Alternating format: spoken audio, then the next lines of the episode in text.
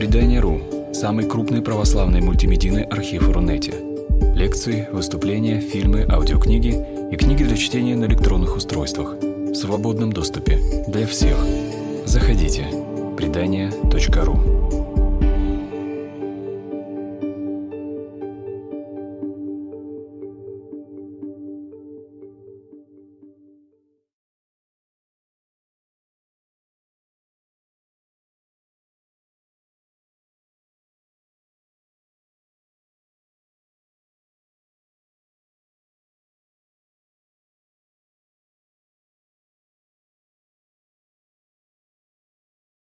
Сегодня вот такая внеплановая э, гостевая лекция на портале предания. И напоминаю, что последняя лекция в сезоне. Вот цикл «Дорогами русской провинции», он уже э, длится много лет. И начинаем мы, как правило, в сентябре, заканчиваем в мае. И первая лекция сентябрьская у нас идет э, впечатление от летних поездок и летних всяких путешествий. Ну а заключительная майская лекция у нас посвящена впечатлениям годовым. Вот что мы увидели интересно в течение года, э, осени, э, зимы и весны. И когда я готовил эту лекцию, то ну, я набросал планчик, что я хотел бы вам показать, какие у меня самые яркие впечатления. В общем, у меня 50 штук набралось. А я вчера был на э, замечательной лекции, которая была у Михаила И- И- Ильина в школе наследия. Может быть, кто-то был здесь присутствующих, да. И он тоже показывал топ-50, то есть лучшие храмы, э, в общем, России. И вы знаете, мне так много было, вот я посмотрел, вот много было. Я понял, что я за полтора часа, конечно, 50 штук вам не покажу. Э, и, наверное, не надо это. Поэтому я выбрал, наверное, самые, ну вот, э, те объекты, которые, мне кажется, обязательно нужно показать. Ну и я ориентировался, конечно, на последние воссоздания, реставрации, восстановления – ну, в общем, на то, что действительно ново сейчас. И начну сразу, мы последовательно будем идти, впечатление сентября. Сентябрь прошлого года мы отправились с вами, это была небольшая однодневная поездка, по Подмосковью на берега реки Аки. Прямо за Серпуховым находится замечательное село, которое именуется Подмоклово, и там сохранился вот этот вот замечательный храм. Э, если бы мы постарались, ну вот не зная года его постройки, его датировать, то мы бы, наверное, подумали, что это русский классицизм, ну или ранний классицизм, такой еще барочный, знаете, вот пышный такой. Ну, какие это времена? Наверное, ранняя Екатерина, например, 60-е, 70-е годы 18 века. Однако это совершенно не так. Храм, оказывается, строился с 1714 года по 1722 год, и он совершенно удивительный для этой эпохи. Архитектура, которая не могла быть в это время, она вдруг появилась на берегах Оки. Заказчик э, Долгоруков э, строит этот храм, и я называю вообще это время эпохой архитектурных экспериментов. Очень интересное время, когда меняется художественная эпоха, когда меняется художественный стиль, и если ранний Петр это Нарышкинское время, можно так сказать, Нарышкинские храмы, то э, после приезда его из Европы Петр меняется, и вот э, его окружение пытается угадать, какой же Петр будет дальше, какой будет Россия, какой будет образ этой России, архитектурный образ. И вот начинается эпоха экспериментов. Все начинают чего-то вытворять, причем вот на э, европейский лад. Строится э, Знаменская церковь в Подмоклове, строится Меньшикова башня в Москве. Э, много примеров такой вот экспериментальной архитектуры. Э, Никольская церковь Троекурова. Можно дальше продолжать этот список. И вот Подмокловский храм – это еще один эксперимент. Вот ярко вспыхнувшее такое явление, которое потом не нашло никакого продолжения. У него нет ни построек, э, сделанных по образцу этого храма. Он как остался такой вот один – Откуда он взялся такой? Ну, видимо, э, заказчик Долгоруков обращал внимание на итальянский ренессанс XVI века, круглая в плане церковь. Вот представляете, для начала э, 18 века, когда было вот русское узорочье, там, на, нарышкинский стиль, подобная архитектура совершенно немыслима на нашей территории. И вдруг она появляется, совершенно круглый храм, одинаковый со всех сторон, никаких алтарей, трапезных, колоколен, ничего в нем нету круглый, ротонда. и окружен еще с галереей открытой. У нас вообще открытые галереи, если и существовали, то они очень быстро заделывались. Уже там через лет 40-50 их, как правило, э, камушком, не камушком, а кирпичиком заделывали и, э, и использовали галереи уже, ну, так скажем, в утилитарном, а может быть и богослужебном назначении. Там пределы могли располагаться, еще что-то. А здесь открытая галерея, да ладно еще открытая, она же украшена скульптурой. Стоят 12 апостолов. Точнее, там больше, по-моему, ску- э, э, самих скульптур, и там до сих пор тоже там лишние, в общем. Считают, кто же еще мог быть там изображен. Э, вообще уникальный храм, и действительно он э, сохранялся, ну, ни шатка, ни вал в советское время церковь была закрыта, и потихонечку разрушалась. А скульптуры были сделаны из белого камня. И часть скульптур, к сожалению, рухнула к 90-м годам. Две скульптуры апостолов были перевезены в Серпуховской краеведческий музей. Вот. Ну и церковь передали в 90-е годы епархии. Туда назначили священника, и вот шла долгая история. Вот батюшка, может быть, и хотел бы что-то сделать, э, какую-то ремонтную работу, но вы сами понимаете, что это памятник федерального значения. В общем, каких-то серьезных работ производить было нельзя, и наконец-то все-таки дождались реставрации. Реставрация, я бы не сказал, что она во всем хороша, но, по крайней мере, она хороша в том, что вернула практически первоначальный облик памятника. Вот прежде всего, это ценность этой реставрации. Есть, конечно, нюансы. Например, а, вот отсюда, конечно, скульптура смотрится хорошо. А вот при ближайшем рассмотрении вы узнаете, что на самом деле белокаменные э, вот, скульптуру заменили на гипсовые копии. Так же, как сделали сейчас в э, летнем саду в Санкт-Петербурге, там тоже очень многие скульптуры заменили на аналоговые э, гипсовые. Хорошо это или плохо? Наверное, для скульптуры, которые хотят сохранить в первозданном виде, наверное, хорошо, потому что если бы она стояла на месте, она бы, наверное, разрушалась бы от осадков, от э, снега, дождя, там еще от перепада температуры. Э, но, конечно, впечатление немножко это меняет, потому что белый камень вообще по-особенному смотрится. И белокаменные скульптуры, они придавали ну, какой-то особый колорит этому зданию. Делали его более, что ли, италь, более итальянским, потому что как раз в, в Италии-то белого камня много, и он является таким, э, ну там не только белого камня, там всего много. Вот, и, и, и, и там весь этот настоящий камень видно, его можно потрогать, и э, ты понимаешь отличие одного камня от другого. И здесь, э, конечно, белокаменная скульптура была как нельзя кстати, именно к этой вот ротандальной итальянской ренессансной архитектуре. Но вот сделали как сделали, но все равно хорошо. И вот мы поехали проверять. Вот, с такими, у нас была задача такая, проверить, как там хорошо все или нет. Оказалось все очень даже хорошо. Нам, на, нам все понравилось. А, даже у батюшки есть э, планы э, восстановить господский дом, где разместить, ну, сделать его, так скажем, приходским.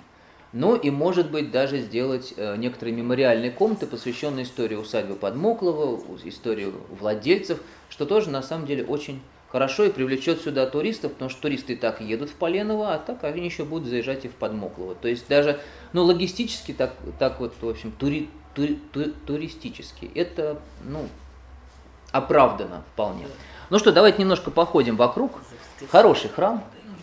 Вы знаете, он еще потрясающе стоит на спуске к пойме реки Аки, оттуда открываются бескрайние дали, с каких-то точек виден Серпухов. Ну, точнее, даже не Серпухов, а два монастыря, которые ближе всего к Оке. Это, с одной стороны, Высоцкий, с другой стороны, Владычный. И, конечно, вот памятник вписан в ландшафт. Э, главное, что этот ландшафт сохранился. Его еще не застроили, слава богу. Там нет коттеджных каких-то поселков, которые бы вклинивались бы в традиционный такой сложившийся пейзаж. Э, в этом отношении Подмокловский храм, конечно, э, ценен очень и очень сильно. Ну что, давайте. Ну вот поближе такая же фотография. Здесь как раз пейзажа видно больше.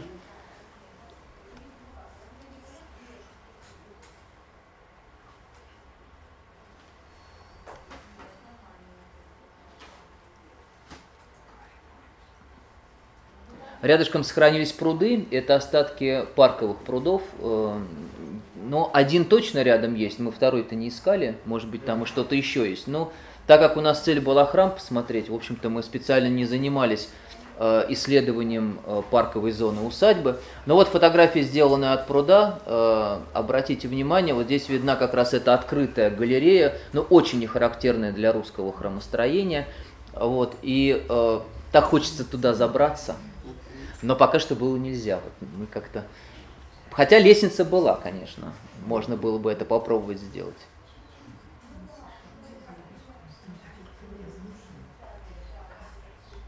А вы знаете, если вам показали это здание, вы подумали, что это где? Да? Вот такой портал чудесный.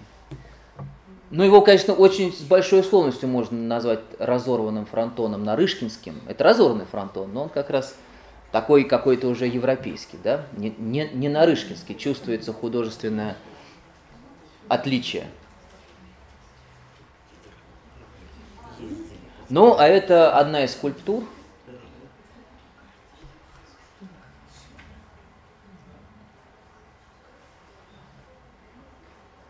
Обратите внимание на декор, он тоже первоначальный, начало 18 э, столетия. До сих пор плавающее авторство. Э, Долгоруков мог привлечь э, кого-то из европейцев, которые приехали ко двору Петра для строительства и для проектирования этого храма. Ну, так же, как и Борис Александрович Голицын в Дубровицах.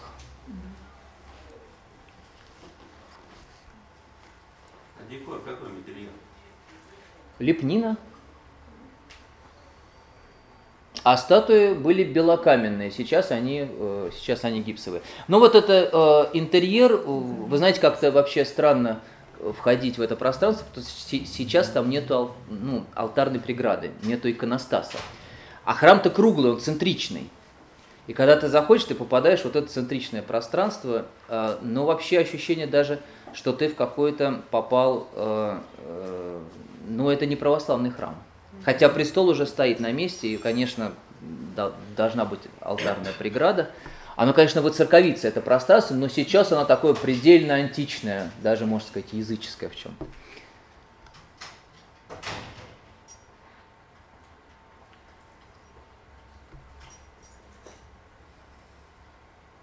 Ну, вот это открытое пространство. Салия уже есть, как видите, престол стоит. Вот представляете, какая, как, как повезло прихожанам. Вот есть какой-то момент, пока иконостас еще не э, установили, и они видят богослужение вот без алтарной преграды. А храм был расписан? Храм был расписан действительно, да, причем там даже есть известная очень э, роспись, кусочек, мы все искали, ее не смогли найти. Но, э, но вот не знаю, так как не было никого, батюшка, к сожалению, не смог приехать к нам на встречу. Вот. Единственное, что мы, естественно, попросили разрешения попасть в интерьер, пофотографировать, походить. Вот, но э, его не было, поэтому у нас не было возможности поспрашивать, э, что вообще будет э, с росписями. Но, насколько я понимаю, вот то, что мы видим, это практически окончание работы, то есть сейчас будет вестись э, работы по установке иконостаса. Скорее всего, сейчас он уже и сделан. Мы-то были в сентябре, уже год практически прошел. Ну вот, фотография, которую вы уже видели, так для того, чтобы она запомнилась вам. Ну, следующий пункт, э, вы, наверное, по фотографии узнали, это Гатчинский дворец. Но я его не просто так показываю. Дело в том, что э, буквально э, два года назад отреставрировали наконец-то Приоратский дворец. Но он очень долгое время реставрировался. Вот, и мы все ждали окончания этой реставрации. И я не специально загадывал, вот мы как-то решили поехать в Гатчину. И она была такая плановая поездка. Но получается, что мы э, как раз приехали, и э, он буквально открылся несколько месяцев назад, экспозиция э, Приоратского дворца. Поэтому я, конечно, хотел вас познакомить и с этой постройкой. Она не церковная, но э, действительно уникальное совершенно строение. Главное, что оно сейчас не просто в хорошем состоянии, оно еще и прекрасно отреставрированное. Там замечательная экспозиция, посвященная и отчасти Николаю Александровичу Львову, у которого, к сожалению, до сих пор нету ни мемориальной усадьбы, ни мемориального дома. Сейчас вот ведется об этом активные разговоры. о том, чтобы наконец-то Никольская черенчица там или что-то э, из усадеб э, Новоторжских сделать мемориалом Львова, но э, в принципе э, пока что вот в настоящий момент или Приоратский дворец выполняет эту функцию. Вот. Э, это землебитное строение, он же вообще нашел это свойство русской земли, он и уголь нашел, но и в том числе стал строить дома из земли.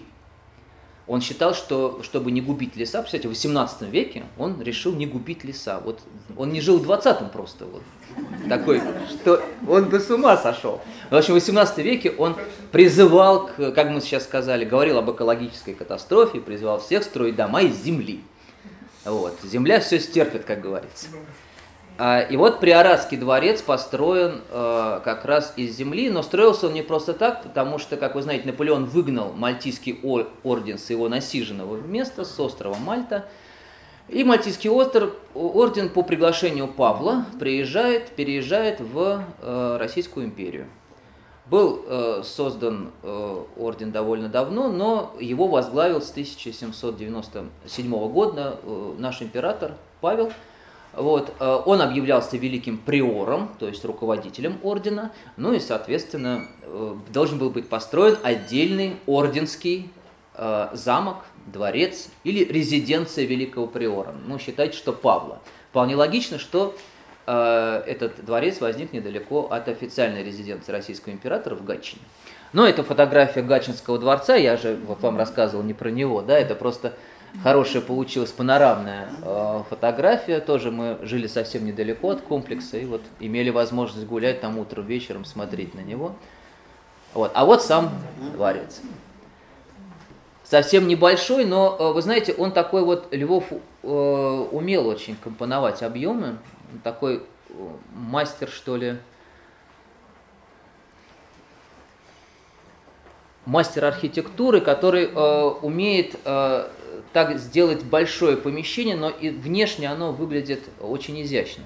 Вот Приоратский дворец это настоящий такой, э, это настоящий, вот, ну, так вот по большому счету, хоть это и конец 18 века, но, конечно, это эклектика, да, то есть он ориентируется на такую замковую архитектуру европейскую, пытается что-то такое воспроизвести э, на берегах вот этих вот, вот этого пруда, соединяет, в общем-то, Приоратский дворец, этот пруд, с основным комплексом, вокруг пруда можно гулять. Это одна из самых вообще красивых в Гатчине прогулок. Причем не э, за плату, потому что Гатчинский э, все-таки территория Гатчинского парка это официально музейная территория, а вот территория вокруг Приоратского дворца, она еще открыта для такого свободного доступа. И вот такой вот комплекс. Но вот обратите внимание, здесь виден вроде как небольшой двухэтажный дом, к нему пристроена башня, какой-то еще выступ, ограда видна. А, виден такой постамент, на котором стоит сам дворец. А, вот. Ну и э, пруд, на берегу которого стоит. Ну а дальше сейчас прогуляемся вокруг. А, самое, конечно, э, замечательное в этом дворце, то, что он стоит в низине. А весь пейзаж, весь ландшафт, окружающий его выше. И поэтому ты, когда гуляешь вокруг э, пруда, и вокруг дворца, ты наблюдаешь это фактически, ну не с высоты, может быть, птичьего полета, но пока с половины высоты точно. И это впечатление совершенно удивительное, потому что, как правило, ты архитектуру снизу воспринимаешь, а здесь ты ее воспринимаешь сверху. И он кажется игрушечным, когда ты вот ходишь вокруг него. Вот такой вот эффект. Э, но именно ландшафтный эффект, который мог уловить, конечно, большой мастер, а Николай Александрович был, был таким мастером. Ну вот это один из... Ну это просто красивый кадр, камень, вода, ну и дворец там где-то, в общем, затерялся.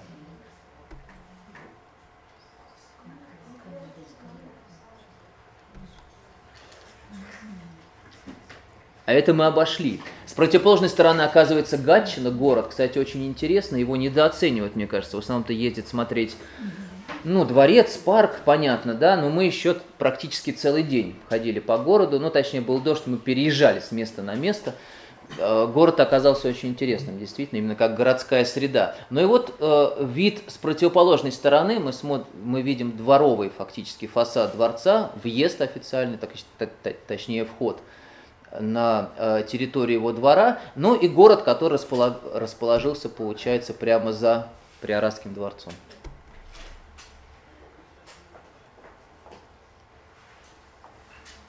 Здесь хорошо очень ощущается эта вот впадина, то, что он в небольшой такой ложбинке находится.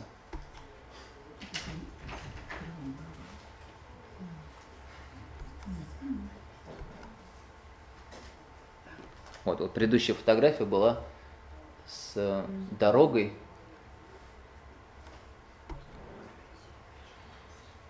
Если бы не купола, ну точно какая-нибудь Европа, да?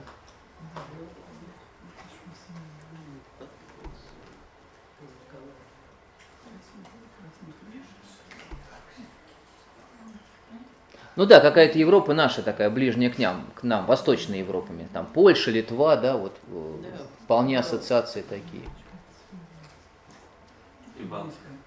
Да, да, да, Прибалтика, да, тоже такая ассоциация. Хотя она и по факту Прибалтика, конечно. Просто у нас как-то вот в головах все, Прибалтика это вот три знаменитые республики. Белоруссия тоже в какой-то степени Прибалтика. Но у нас скорее Польша, Белоруссия. Ну, ну, как вам сказать, сложный момент. Да, сложно. Литва же вся входила в состав Речи Посполитой, а значит, а значит Литва что, тоже Польша? Ну, тут, тут такой сложный мо- момент, да. Литву же мы считаем Прибалтикой. Ну да, ну вот, тогда и Белоруссию считаем Прибалтикой.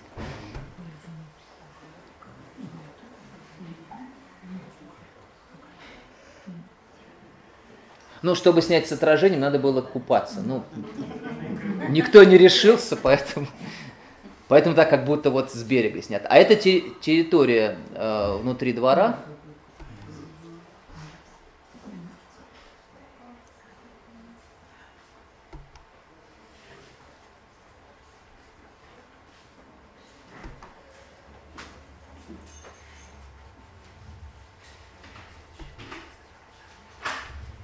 Вы знаете, мне очень нравится сейчас вот предыдущая фотография. Мне очень нравится, что э, по рисункам даже установили вот такие вот вещи. Да, вот похоже очень на китайские пагоды. Удивительно, да, вроде бы э, такая архитектурная деталь малозначимая, но насколько хорошо вот, вот профессиональный архитектор смог ее при- применить. Очень корректно и ну, а это для меня самое важное, потому что вот то, что э, это же большая проблема при современных реставрациях, которые мы называем реставрациями, зачастую уничтожается подлинная архитектура здания. Очень часто меняют ее на новодел э, под э, старину, так скажем. Это очень частая э, ситуация, когда деньги нужно деньги нужно экономить, а реставрация стоит дорого, легче сломать и построить. Такой же, ну, а что ж, когда мы в Несвежский замок приезжали, я увидел, что ломают часть стены, я спросил у строителя, что ж вы делаете, вы же стену 18 века ломаете. Он говорит, да все равно никто не увидит, заштукатурим же, да. Вот это, вот это, конечно, самое было чудесное воспоминание о реставрации Несвежского замка. А Здесь мы видим очень хорошую реставрацию, потому что стены сохранены, и даже сделаны несколько археологических таких шурфов, чтобы показать, что они действительно состоят из блоков земли. Вот это э, одна часть стены, это очень хорошо видно, и подписи, соответственно, сделаны. Потому что какую бы экспозицию ни сделали, они ее сделают, потому что Гатчинский дворец там, богат экспонатами, потому что пригороды Петербурга и музей богаты экспонатами. Они сделают экспозицию. Но вот сохранить подлинность здания очень важно. И в э, Гатчине это было сделано. Вот фрагмент монолитной земляной стены, а вот пример, а вот пример кладки из земляных блоков. Известен даже человек, который это делал. Земляные работы производил крестьянин Е- Ефим Петров. Как он один, что ли, это делал? Почему так пишут? Наверное, на- наверное, на- наверное, это, как бы мы сейчас сказали, подрядчик был. Да.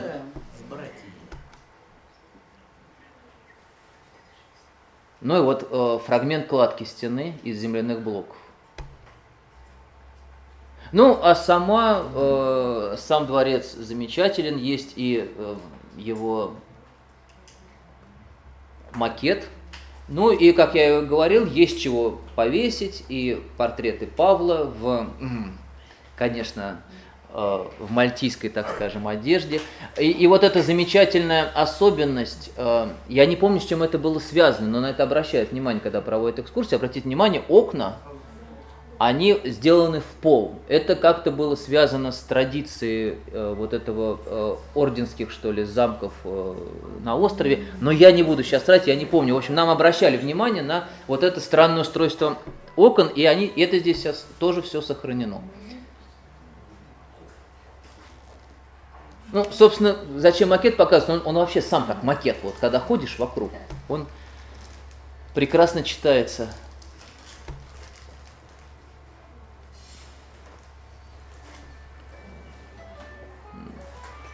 Ну и еще, конечно, еще раз напоминаю, что, э, наверное, не только архитектура, но и его включенность в местный пейзаж – это самая главная э, особенность э, позвоню.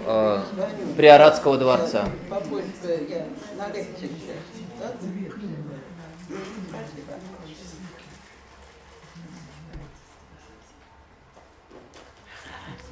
Но это не Приорецкий дворец, но просто рядом. Нельзя было э, пройти мимо таких цветов. А, а на самом деле еще была такая особенность. Утром, ну, кто ездил с нами, они помнят, был вообще какой-то э, замечательный туман. Я даже думал, ну, во-первых, ничего не было видно. Я думаю, идти в Приоратский дворец, а он все-таки далеко находился от гостиницы. Но я все-таки пошел, и вот эта фотография, сделанная ранним-ранним утром, часов там в полседьмого, в семь. Вот, еще, еще совсем не светло, еще э, такой туман. И, в общем, ну где-то получилось, где-то нет.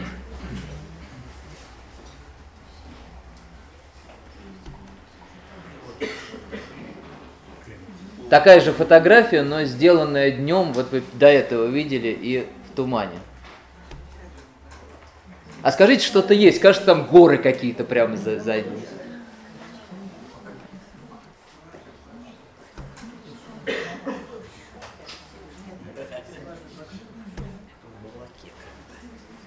Ну а здесь видите его, да? Ну так, чуть-чуть видно. Ну да, вон он, он там, с, с левой стороны, вот с мышкой сейчас, вот он он. Вот такой вот ро- романтик такой, да. Так что, если у кого-то есть возможность, берите билеты и езжайте в Гатчину, вот что хочется сказать. Хотя я могу это то же самое сказать по поводу любого пункта, который буду сегодня показывать. И э, следующий, да, след- следующий пункт это тоже долгожданная наконец-то реставрация. Мы были, она еще не была окончательно э, завершена. Это город Алексин, э, где сейчас полным ходом идут восстановительные работы. Я не знаю, как назвать, ну, реставрации можно назвать, там есть признаки хорошей такой э, реставрационной деятельности, когда сохраняются старые участки э, росписей. Вот, и они не забеливаются, они э, именно сохраняются, то есть кон- кон- кон- консервируются. И вот этот комплекс, я думаю, что сейчас уже в полном порядке. Даже есть э, планы восстановить, воссоздать, точнее, колокольню. Колокольня была разрушена, ну, как это всегда бывало в советское время, потому что она была доминантой в самом центре Алексина.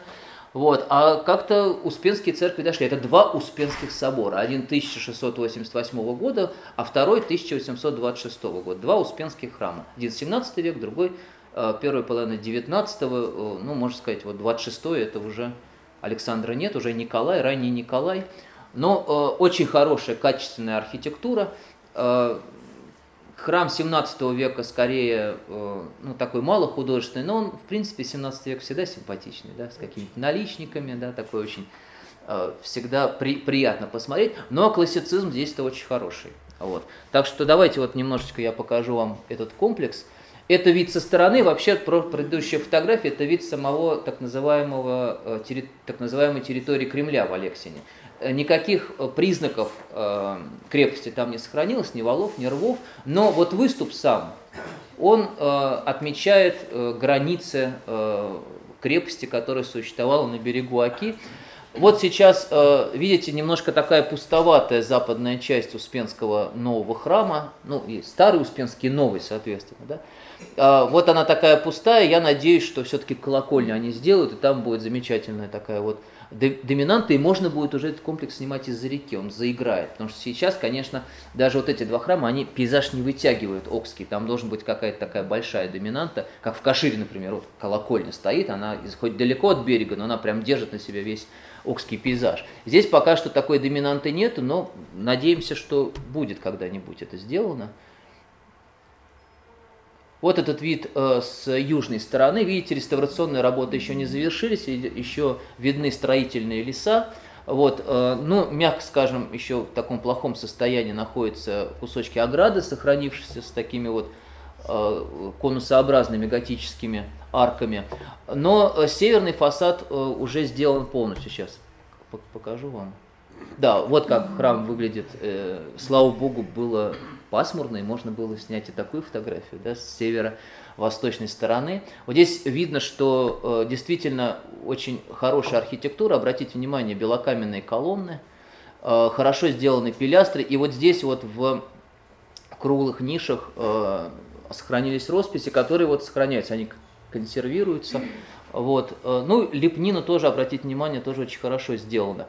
Рядышком небольшой погост, и вот это кусочек уже э, более ранней церкви 1688 года, Старой Успенской.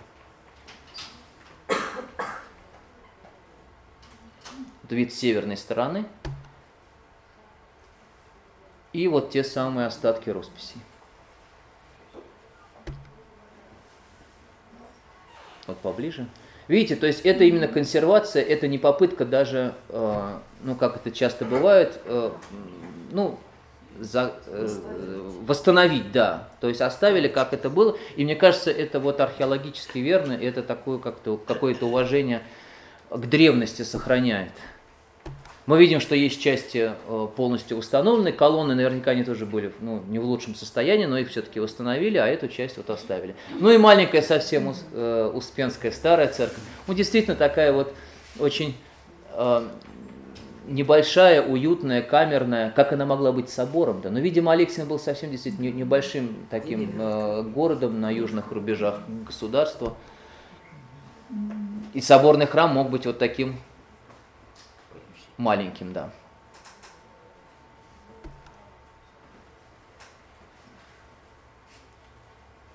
Это он же с э, северо-западной стороны. Ну вот еще один, еще один, э, еще одна фото, фото, фотография вот этого мыса, где располагался, где располагалась раньше э, Алексинская крепость.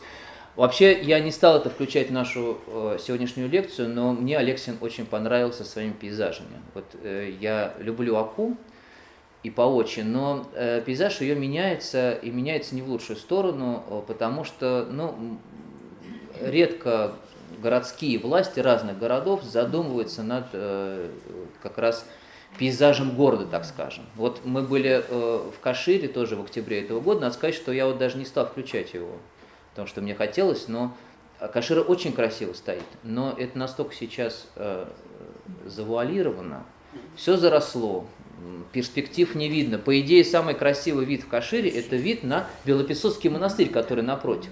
Чтобы его увидеть, нам пришлось спуститься к самой Оке.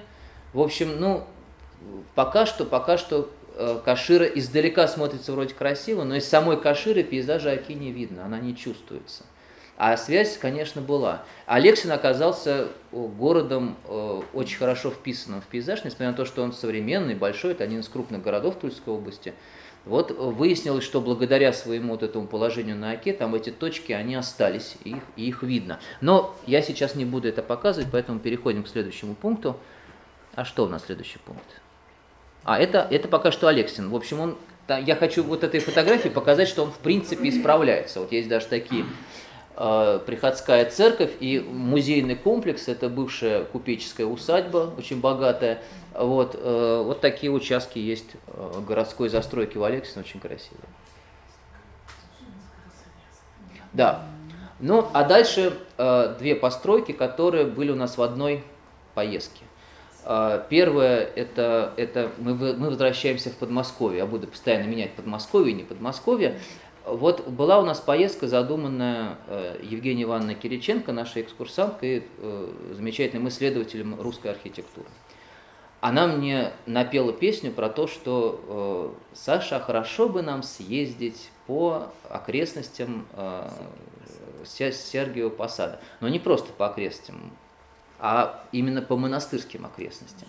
Вообще оказалась тема очень благодатная. Действительно, в 18-19 веке у Троицы Сергия Лавры открываются, ну как бы мы сейчас современными словами сказали, подворья. То есть приписные монастыри тогда называлось. Монастыри, приписанные к Лавре. Их было очень много. Параклит, Вифания, э, Гефсимания, Черниговский скит, Киновия, а была еще Засимова Смоленская пустыня, она находилась э, в, э, под городом Александровым. Но это тоже окрестность в какой-то степени э, Лавры. И еще приписным монастырем к Троице Сергия Лавры был Хайсковский Покровский монастырь.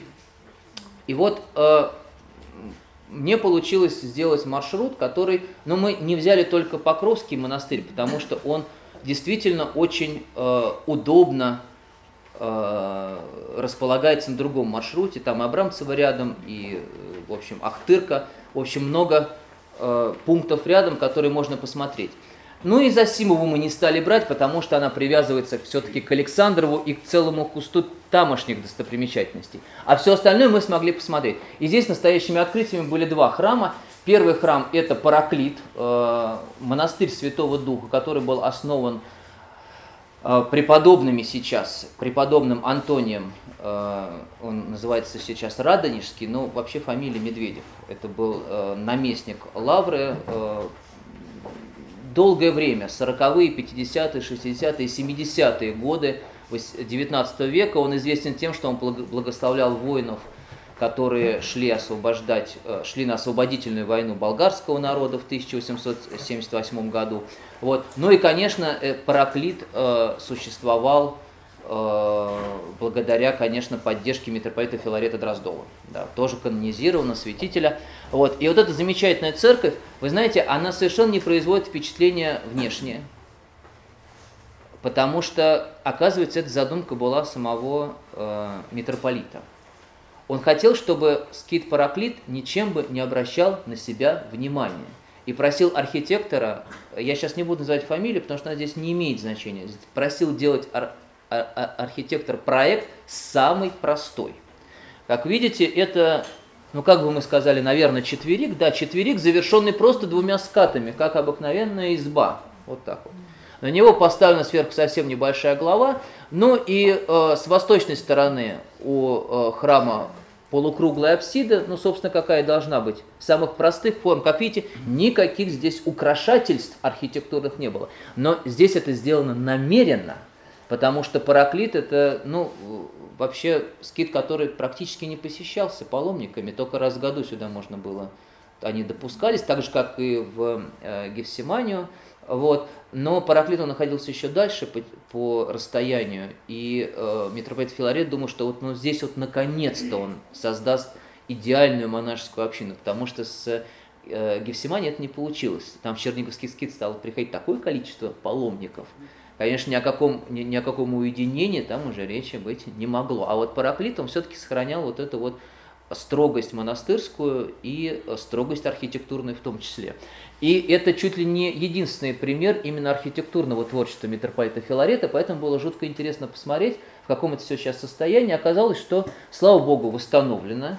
А, Причем нам удалось побывать и в первом э, ярусе внизу подклетная церковь, наверху э, верхний храм. Да, у храма, как писал э, митрополит Филарет в письме к отцу Антонию Медведеву, галереи. Но, как вот обратите внимание, здесь галерей как таковых нет, это пристройки, потому что галереи у нас должны быть закрытые, они должны отапливаться, они для расширения храма, для того, чтобы он был больше. Вот они здесь хорошо, здесь вот эти вот крылья, это есть галереи, которые обходят храм с южной, северной, западной стороны, кроме восточной.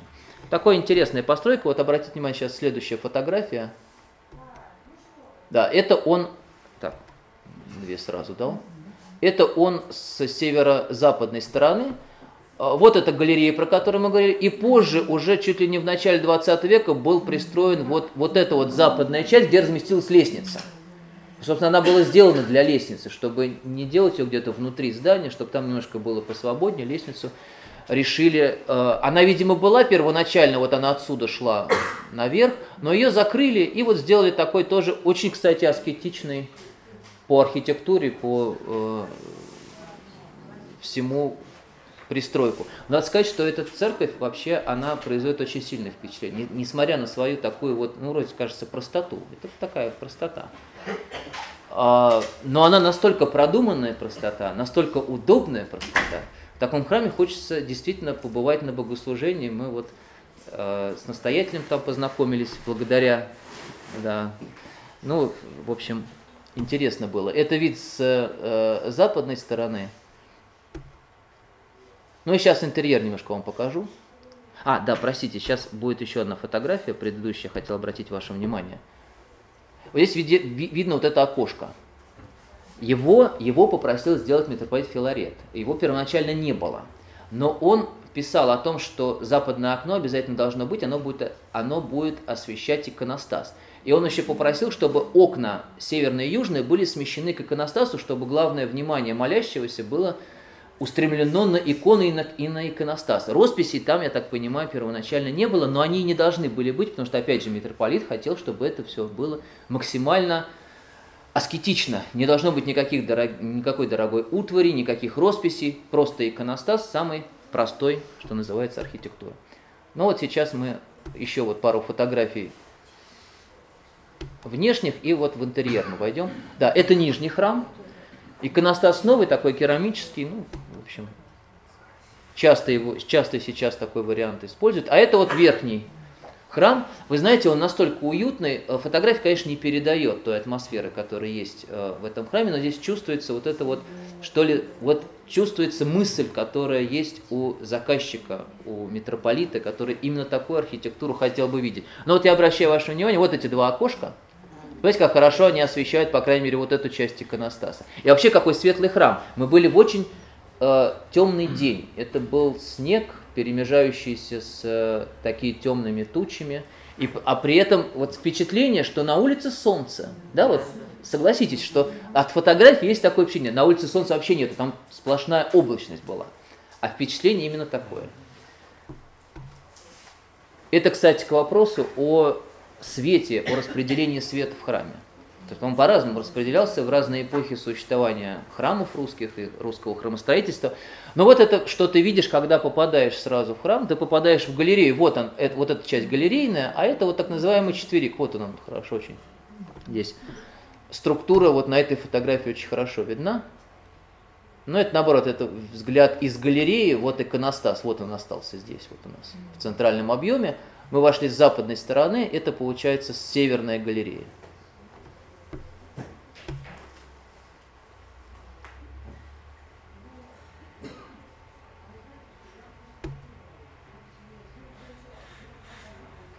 Ну и, конечно, окно. Вот оно, то самое окно, на которое я обращал внимание. Вот оно освещает действительно большое арочное окно, о котором писал митрополит Филарет, что его надо восстановить, чтобы оно хорошо освещало иконостас. Вот, собственно, вот, такой, э, вот такая тройная подсветка э, с э, двух сторон. Это окна, которые освещают, наверное, местный ряд иконостаса, и большое окно, которое освещает общий иконостас, дает вот такой действительно очень мелодичный, очень такой мягкий свет. Э, вот храм этим очень удивил, надо сказать. Ну, а следующее, да, это такой раздаточный материал был в нашей поездке. И э, следующий пункт, который я хотел показывать, называется Спасо-Ифанский монастырь. Его основателем был митрополит э, Платон Левшин, ну, может быть, многим известный. Э, ну, здесь, кстати, вот вы можете посмотреть изображение митрополита э, Филарита Дроздова, архимандрита э, Антония Медведева. Но вот это чудо, которое я хотел увидеть своими глазами, действительно, наконец-то восстановили Спасо-Преображенский собор Спасо-Ифанского монастыря. Его тоже задумал митрополит, только не Филарет, а митрополит Платон. Задумал он его не как простой храм, а он задумал его как гору Фавор. Я даже, вот когда я читал описание этого храма, я даже представить себе не мог, что это такое. Вы заходите в храм и видите гору. Иконостас находится на вершине этой горы. А, молящиеся стоят в храме, а для прочищения поднимаются по специально устроенным лестницам на галерею и по горе. По горе спускаются, по, э, идут причащаться по э, лестнице, ведущей на галерею. Вот одна лестница, вот она, и вот вторая. Вот действительно гора Фавор. Наверху круглый иконостас, это так задумано было митрополитом Платоном. А вот, и гора эта, гора эта была украшена многочисленными растениями. Сейчас, кстати, тоже пытаются эту традицию возродить. Правда, растений у них пока что не очень много, но будем надеяться, что они будут все пышнее и пышнее. Пока что все к этому идет, у них все хорошо там с, с растительностью. Но здесь, как вы видите, гора совсем покрытая такой вот э, зеленью. Я даже где-то читал, что был устроен водопад. А, водичка э, лилась по камням вниз и э, падала ну, специальный кувшин, ну такой фонтан, работающий постоянно, в общем-то, или включ, включаемый какое-то время. Внизу под горой находилась еще одна церковь, ее называли пещерная. Но надо понимать, что это искусственная гора, и э, в нее, э, естественно, искусственное внутри была сделано пространство, э, пещера э, Лазаря Воскресшего. Вообще идея какая? Митрополит Платон там хитро поступил. Он же ему не мог напрямую Синод попросить, чтобы создали монастырь. Ему бы не, этого не делали, ну, как сказать, дефицит бюджета, кто бы дал бы. Это же Екатерининское время. Вот. И он очень хитро сделал, он попросил землю, но она, в принципе, Лаврии принадлежала до этого. Земля э, для размещения некрополя монастырского. Монахов уже много было. А еще больше было тех, кто хотел бы быть похороненным на территории монастыря. Но монастырь не может хоронить на своей территории такое количество братьев. Поэтому была выделена территория, и вот там-то и была запланирована сначала Лазаревская церковь, ну, понятно, символические значения понятно, а потом, а потом э, возникла идея создания Преображенского храма с пещерной Лазаревской церковью. В общем, сейчас, наконец-то, замечательный отец Аверки, настоятель Спаса Вифанского монастыря, взялся для того, чтобы этот храм воссоздать. Он был полностью разрушен в советское время, до основания. Воссоздать такое чудо, мне кажется, это дорогого стоит, а он восстанавливал именно реставрационно, он очень долго советовался. Они проводят вообще каждый год платоновские чтения.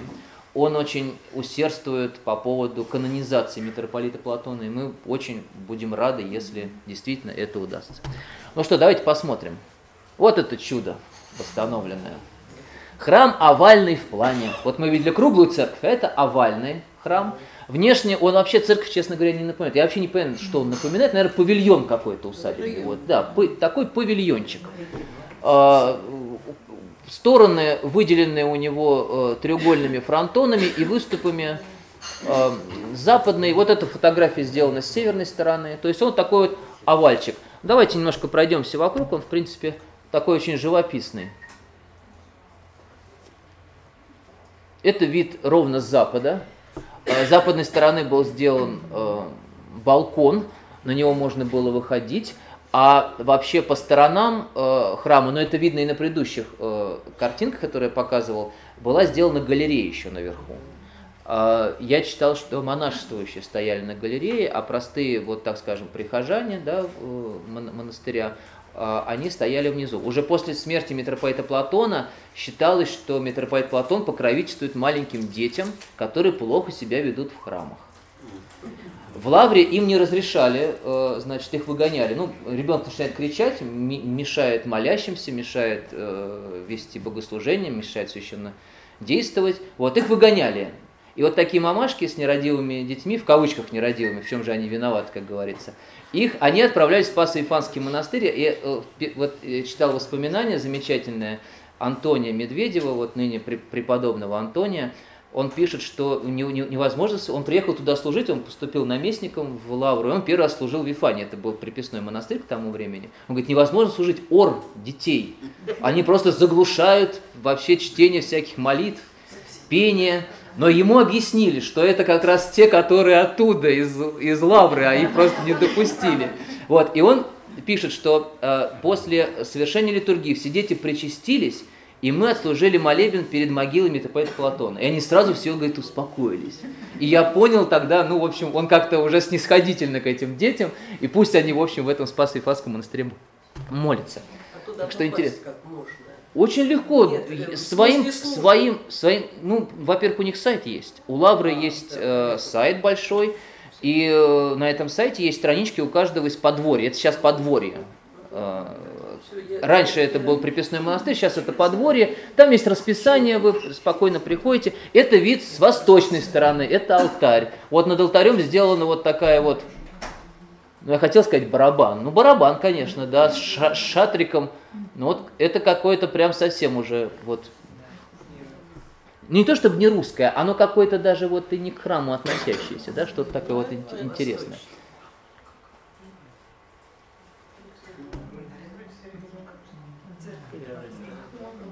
А вот его интерьер. Заходите в храм. Да, гранит. Сейчас гору сделали из гранита.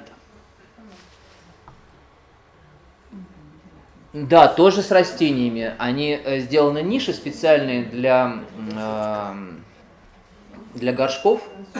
Вот, туда горшки поставлены. В общем, растет и колосится зелень. Ну, надеемся, что она все больше и больше будет. Это будет еще красивее. Алтарь сверху и снизу. Снизу пещерная церковь э, э, Лазаря Воскресшего, а наверху Преображенская, но еще иконостас круглый не сделан. Там полностью круглый был иконостас. Вот, сейчас он еще не сделан, а служит пока что вот открытое тоже вот богослужение, так же, как и в Подмоклово мы с вами видели. Спросите, пожалуйста, а можно пару уточнений? А вот верующие тогда, вот, когда служба происходит в верхнем храме, внизу стоят, Да. а причащаться? А вот я сейчас покажу. Вот об этом э, я и говорил. Сейчас будем несколько. С одной, по, одной, по одним ступенькам поднимаются, причащаются, по другим спускаются. Вот по этим спускаются уже вниз. А? Ну, Нет, не на коленях, слава богу. А. Вот эта лестница, вот она ведет на хор. Да, э, э, по периметру всего здания сделана галерея, причем первоначально галерея была на столбах, это была задумка митрополита Платона, это было очень красиво, попадали в колонное пространство.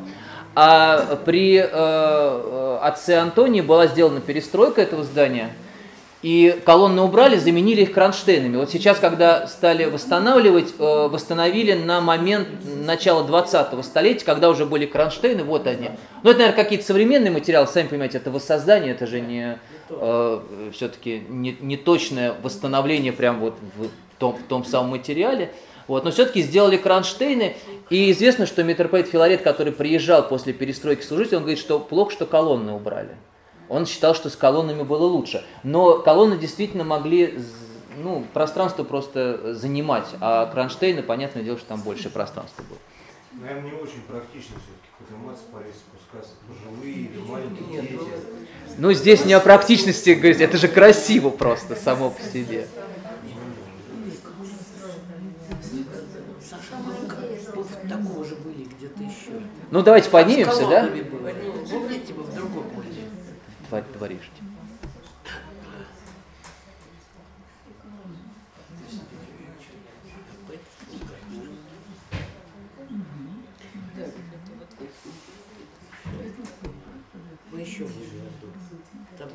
Преображенский храм, да? Преображенский наверху, внизу Лазаря Наверное, Воскресшего. на верхнем только на Преображении служили. Э, Не факт, я вот не знаю. Вообще, э, здесь была же очень большая святыня хранилась. Она хранилась именно вот в, этом пространстве. Вот это сейчас фотография сделана. Это как раз церковь Лазаря Воскресшего. И там была большая святыня. Митрополит Платон сразу думал, видимо, о том, чтобы э, монастырь был при- привлекателен для паломников. Он перенес туда большую святыню. Это был первоначальный гроб преподобного Сергия Радонежского. Он сейчас снова хранится в Лавре. Ну, вы знаете, в Успенском соборе, да, кто, кто был в Лавре, многие прикладывались к этой большой святыне. Но, пер- но в 18-19 веке она хранилась вот э, в этом храме. Вот, Лазаря Воскресшего, могилы э, монахов, и здесь первый гроб преподобного Сергия. То есть тут символически все было очень логично. Но это, это вот входы. Впечатление действительно, что ты Пещера. входишь в пещеру.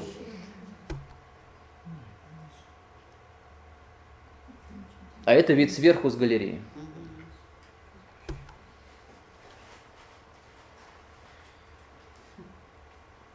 Я старался людей, конечно, не фотографировать, но они периодически попадали в кадр. Куда же делать?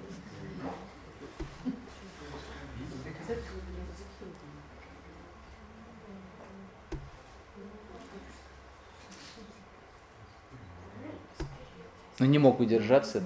Да. Ну, а это вот вся наша группа, можно сказать. Кто-то наверху, кто-то внизу спускается. Кто-то общается с э, экскурсоводом, который нам там рассказывал о истории храма. Ну, перейдем к следующему пункту. Да, я обещал менять, значит, э, Подмосковье и не Подмосковье. Но вот еще одна реставрация, относительно недавняя, но реставрация внешняя. Пока что не завершены работы по интерь- интерьерной работе. Я даже слышал, что там концерт организован был недавно, но в еще недостроенных интерьерах, видимо, в такой вот арт, арт-концерт, скорее всего. Это место называется Красный Профинтерн. Находится оно рядом с городом Ярославлем. Это дом, который называется Дворец Понизовкиных. Были такие купцы, которые ну, были богатейшими людьми Ярославской губернии. Э, И они построили вот такой замечательный, можно сказать, усадебный комплекс, но усадебный промышленный. То есть это не усадьба в таком классическом понимании, дворянская, с парком и с э, э, тому подобными э, затеями. Это промышленная усадьба, рядом находится комплекс завода паточного, а рядом с заводом располагаются два дома. Один деревянный, а другой вот этот вот дворец. Действительно, он находился в очень плохом состоянии. И относительно недавно его стали восстанавливать, и вот успели сделать только внешне. На этом работы остановились, но мы вот договорились о том, чтобы посетить его э, в интерьере. При- приехал такой колоритный армянин, который открыл нам это, эти, эти- эти ворота. В общем, э, и, ну, так пока ничего не, не рассказывал, но э, дал возможность посмотреть. Замечательная архитектура, это вот такая вот, это тоже романтизм. Вы знаете, романтизм проходит через многие эпохи. Через эпоху классицизма, мы знаем, он проходит да, в постройках Баженова, Казакова, в, готических постройках так называемых. Он был характерен для эпохи особенно Александра I и Николая I. Николай вообще очень любил э, английскую готику, да, и поэтому романтизм именно в этом, э, что ли, варианте очень становится популярен в э, 30-е годы, 40-е 19 века. Ну и романтизм был очень характерен для поздней усадьбы, э, пореформенной усадьбы, э, когда строились вот такие вот замки, похожие то ли на ренессансные да, замки Европы, то ли э, на какие-то постройки, в общем, ев- ев- ев- ев- европейские, средневековые, с башенками, с разными объемами, которые вместе стоят друг с другом. В общем, такая хорошая, хорошая профессиональная архитектура. Это местный архитектор, считается по фамилии Лермонтов. Вот. Он отношения не имеет к известному поэту, э, но спроектировал, э, по крайней мере, это самое, самое э, реалистичное предположение, потому что он являлся архитектором целых, целого ряда построек на заводе. И вот считается, что дом спроектировал тоже он. А кто был в Ярославле, там есть пожарная каланча неорусская, очень красивая. Вот это тоже Лермонтов, тот же самый. Так что вот по стилистике может быть, конечно, похоже. Ну давайте погуляем. Очень интересный дом, он со всех сторон разный. Э, Это вот эпоха уже э, э, начала 20-го столетия, это, можно сказать, модерн, эпоха модерна, все фасады разные, он разнофасадный, он асимметричный, очень, очень живописный дом, конечно. На самой там, во- во- во-первых, э, над основным э, залом там застекление. Это очень красиво, потому что изнутри это очень светлое пространство. А вот здесь смотровая площадка. Мы на нее залезли, но не все, конечно. Кто, зака- кто залез? Армен, конечно, это нам показал, как лезть нужно. Это вид, с, к сожалению, я, ну, лед еще, вот боялись мы на, на лед вставать, в принципе, можно было бы на Волгу войти и снять издалека этот комплекс. Вот. Но вот это, он, он, он стоит прямо на берегу реки Волги. Я сейчас покажу фотографии с башни, вы увидите, что это такое вот очень красивое пространство волжское. Всего лишь там в 40 километрах от Ярославля, к востоку от него, вот этот замечательный дом.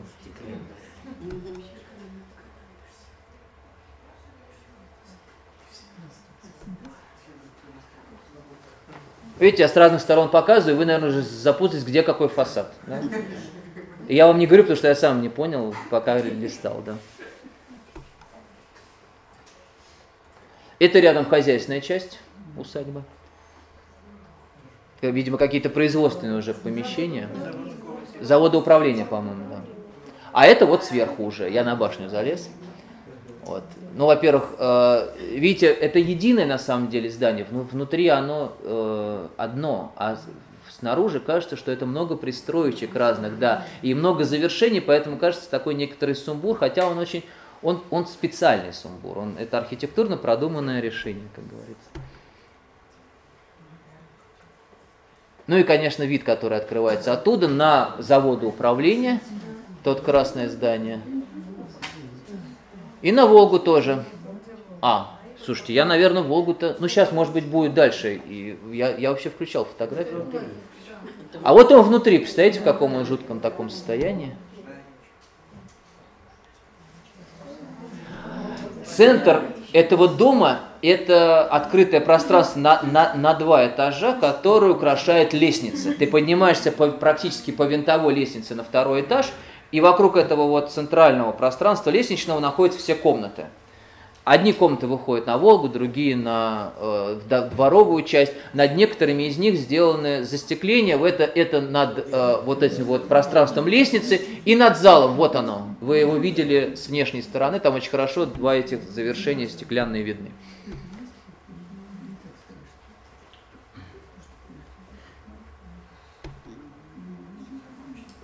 Внешне это замок, а внутри все-таки неоклассицизм. Как ни крути, все равно возвращаемся к русской усадьбе. Да? Вот. Она должна быть классицистическая, поэтому вот в, в, в интерьере она классицистическая.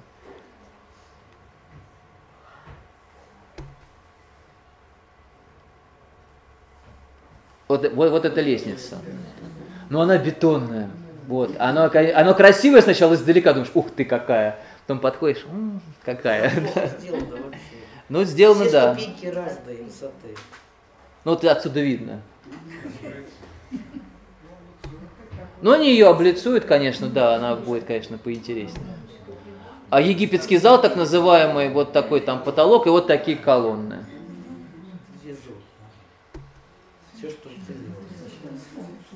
Слушайте, я так вот не показал Волгу с высоты, но ладно уж, простите меня. Почему-то я, почему-то мне казалось, что я скопировал эту фотографию. Вот. А, Возвращаемся в Подмосковье. Вообще интересно, я стал, я же, э, мне всегда интересно, как раньше место называлось до революции. Выяснилось, что никак не называлось. Оно называлось завод Понизовкиных. Никак. Ближайшее село называлось село Бор. Мы тоже туда поехали, и там церковь, она была приходская церковь именно вот всех рабочих, которые работали на заводе Понизовкиных. А в советское время он стал называться завод, э, точнее поселок Красный Профинтерн. Э, возвращаемся в Подмосковье. Буквально в апреле съездили в город Дмитров. И там э, две последние реставрации. Одна долг, ну, реставрация, ну, она уже церковь в хорошем очень состоянии много лет, но мы все-таки планомерно поехали ее смотреть. Это Успенский собор в Дмитрове. Хотели именно этот храм внимательно посмотреть, и у нас действительно это получилось. Там еще не службы не велись на втором этаже, и нам отец Вадим очень подробно рассказывал практически о каждой но не о каждой иконе, но о каждом ярусе, э, про росписи, про замечательные вот эти керамические вставки в Успенском соборе. Ну и, конечно, мы не могли э, отложить и посещение вот этого дома. Он долгое время был на реставрации, сейчас он открыт, можете его приехать, посетить, музей Кропоткина, да, тот самый, в честь которого станция метро. Ну и знаменитый анархист Есть. Вот.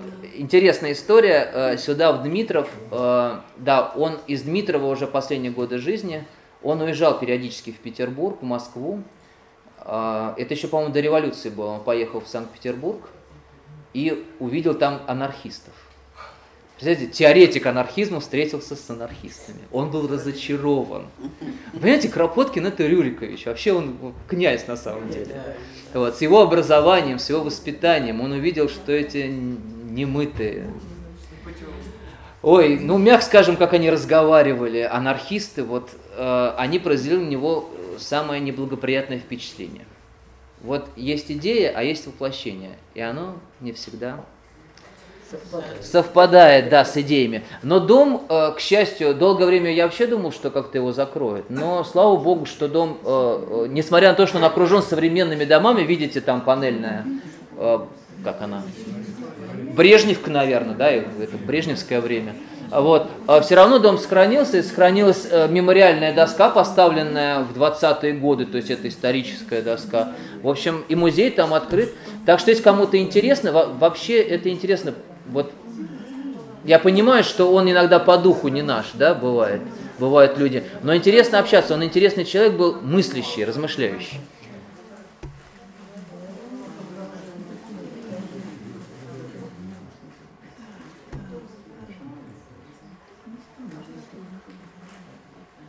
Ну, это вот знаменитый, кстати, профиль, по, по бороде можно узнать, да?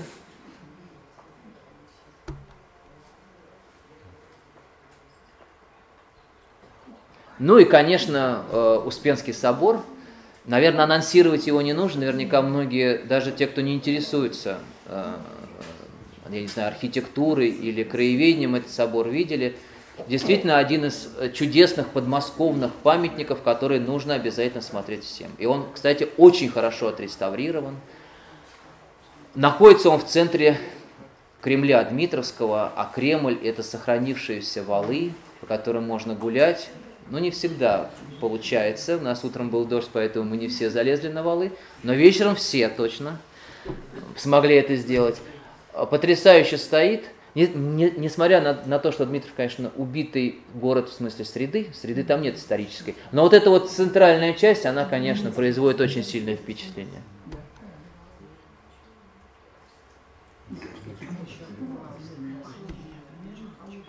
Строили его, сейчас уже ну, более-менее атрибутирован этот памятник. Считают, что это конец э, первого десятилетия XVI века, начало второго. Строитель его Юрий Иванович, удельный князь Дмитровский. Это второй сын Ивана III, великого московского князя, и претендент на престол, потому что у его старшего брата Василия III очень долго не было детей. Как известно, он даже второй раз женился на Елене Глинской, дабы все-таки продолжить род. Но когда умирает Василий III, э, Ивану будущему четвертому, Грозному, как мы его называем, было совсем мало лет, если вообще лета были. Нет, по-моему, были. Нет, были. Бы- были уже лета. Но, в общем, э, Юрий Иванович был первым претендентом на престол, и, конечно, он первый пострадал. Он остался в Москве еще после похорон зачем-то себе, в общем, на беду. Елена Глинская по совету с боярами заточили его в э, темницу, так он там и умер через несколько лет. Через несколько лет был убит еще один его брат, э, Андрей Иванович. Э, вообще старицкие князья, вот Андрей Иванович и Владимир Иванович, это несчастное какое-то семейство, все погибали от рук власть имущих. Вот. Но это вот памятник замечательный удельного строительства начала XVI века. Э, Мы знаем в Подмосковье еще один такой же по, ну, что ли, по значению. Это э, Воскресенский собор Волоколамский. Это волоские князья, тоже удельные 15 века. И вот в Дмитрове, собственно, других я вот по- подобных в Подмосковье не знаю. Э, Сами понимаете и видите, что э, храм этот был первоначально с позакомарным покрытием, что он был пятиглавым без вот этих вот э, пристроек, которые появились позже. Точнее, первоначально были галереи, которые опять же были застроены, а архитектор Шестаков в э, XIX веке уже сделал вот эти замечательные пристройки. Мне кажется, они замечательные, они, так, они так оживляют его. Некоторые критикуют, говорят, вот, вот испортили. Ну почему испортили? Такое чудо прям сделали.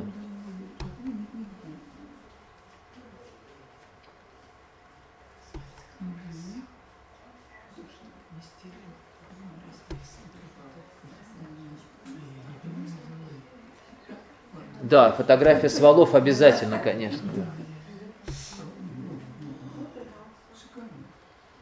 Это с отражением. Да.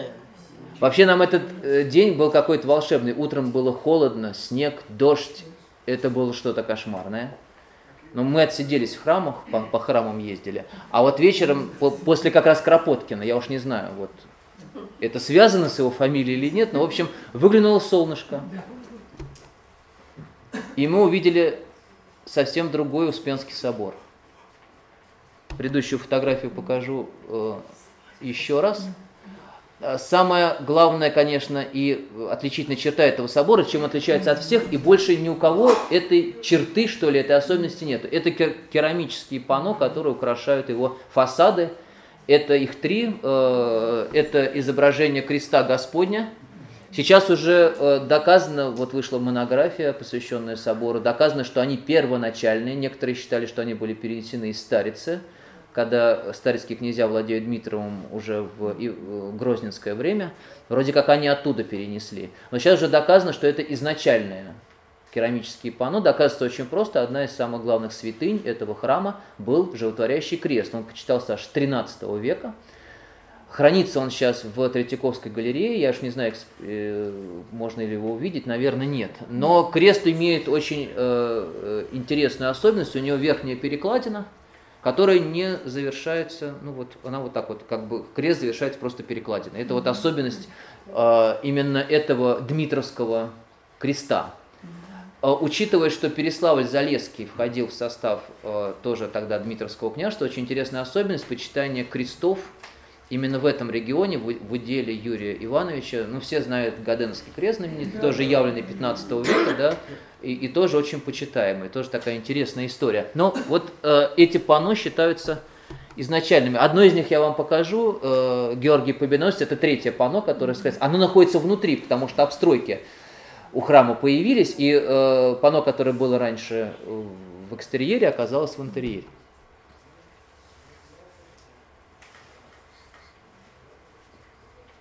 А вот солнце вышло.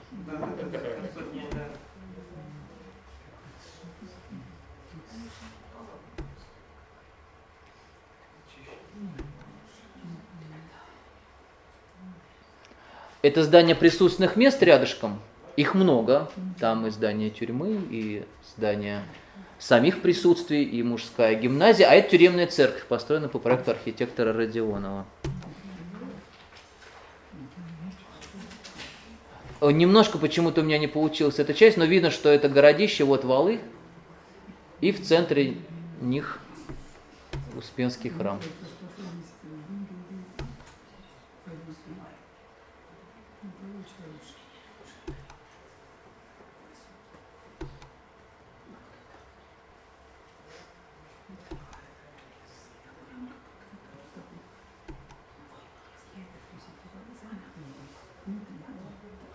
Вот его иконостас. Об интерьере этого храма можно вообще отдельно рассказывать, потому что э, в храме сохранились иконы предыдущего деревянного храма.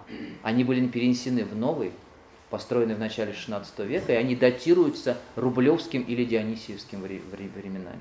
Их хотели забрать, но каким-то чудом они здесь сохранились. И реставраторы все просто э, в восторге, потому что это один из немногих храмов, который сохранил весь э, иконописный ряд, родной XIX века. Вот. А, Причем, когда музей передавал епархии этот собор, э, музейщики хотели вот этот третий ряд доисусный, он датируется 15 веком, его хотели, конечно, в музей, может быть, были на это причины, вот. Но, с другой стороны, мы очень радовались, что они остались на месте, потому что, вы знаете, это совершенно особое впечатление, когда иконы на своих местах. Что икона в музее, она не на месте. Хотя, может быть, для, для сохранения живописи, э, живописного слоя, это более правильно для хранения иконы, наверное, это более правильно. Но здесь это совершенно потрясающий иконостас, его надо как-то отдельно о нем рассказывать, показывать, поэтому просто буквально несколько фотографий. Это интерьер и, не знаю, будет, да, вот еще один. Как-то. А вот э, второе живописное панно, Георгий Победоносец. Э, когда говоришь, что это керамическое, что это, ну вот, э, изразец, ну как-то вот изразцы у нас привыкли мы вот этот печной вариант, который украшает наши многочисленные постройки там 17 века. Это печной вариант как раз. Их сначала на печах делали, а потом они на фасады храмов вот, и построек. Крутицкий теремок таким образом сделан.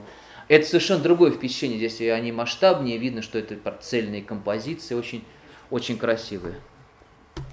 Почему здесь именно это, и почему это первоначальное, и почему именно это изображение? В алтаре, в алтаре храма есть дополнительный престол. Он э, был посвящен Георгию Победоносцу, потому что заказчик храма Юрий Иванович, это его небесный покровитель.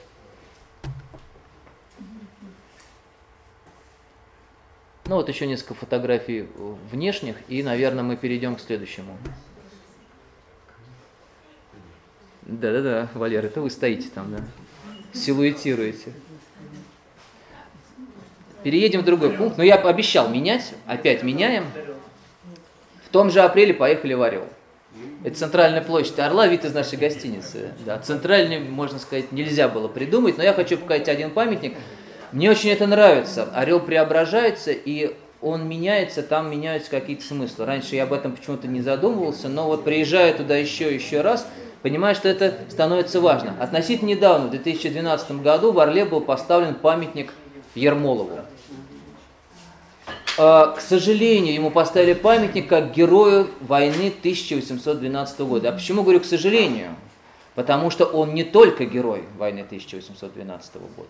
Но я, ведь, я так понимаю, по политическим соображениям, э, конечно, ставить ему памятник как покорителю Кавказа, конечно, никто не будет в современной России.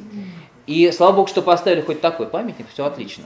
Вот. Но главное, что мемориал э, Ермолова жив. Э, мы побывали, э, сейчас, в принципе, он внешне в хорошем состоянии, хоть и частный дом. Это дом, где родился Ермолов, где он жил после ссылки. Как известно, его подозревали в связи с, декабри, с декабристами, Николай I отзывает его с Кавказа с 1827 году, и тогда же к нему приезжает Пушкин в Орел.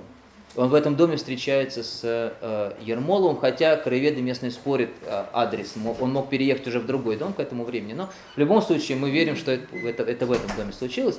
Главное, что Ермолов похоронен. Он умер в Орле и похоронен в Орле.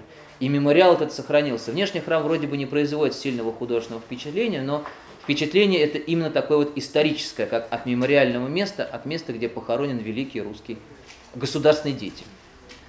Вот давайте посмотрим теперь, где это место. Да, это Орел, как он выглядит. Действительно очень милый, очень милый городок, кто с нами ездил, очень, очень красивый. Это центральная площадь, э, с церковью Михаила Архангела, с памятником замечательным Николаю Семеновичу Лескову.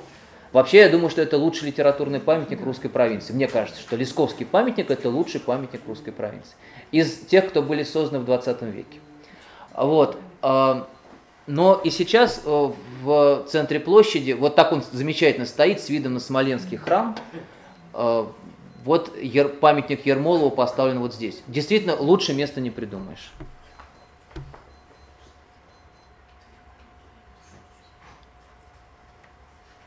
Это вид на Михаила Архангельскую церковь. И вот сейчас следующая фотография. Да, Ермолов. Я не очень люблю современную скульптуру, но здесь как-то как у меня никаких вопросов не возникло.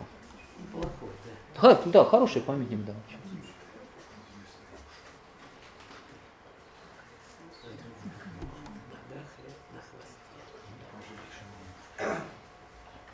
Ну, а это кладбище Троицкое, собственно, где похоронен Ермолов. Он жил в дворянской части Орла, и все, э, кто проживали э, в этой части города, были похоронены на Троицком кладбище. Троицкое оно называлось по церкви. Церковь, собственно, сохранилась, она не закрывалась в советское время или закрывалась на какой-то совсем короткий период, интерьер ее сохранился, и захоронение его отца и самого Ермолова тоже сохранилось на месте. Это, конечно, ценнейший артефакт, э, города Орла и его настоящая вот ценность. Им бы сделать музей Ермолова, хотя в Орле столько музеев, что просто Да, да. хоть закрывай, да. Да. Вот этот храм очень, ну, я бы сказал, утилитарной архитектуры. Э, Конечно, это классицизм, но я даже комментировать не буду. Все, в общем, такое... Колокольня уже второй половине 19 веке была э, построена.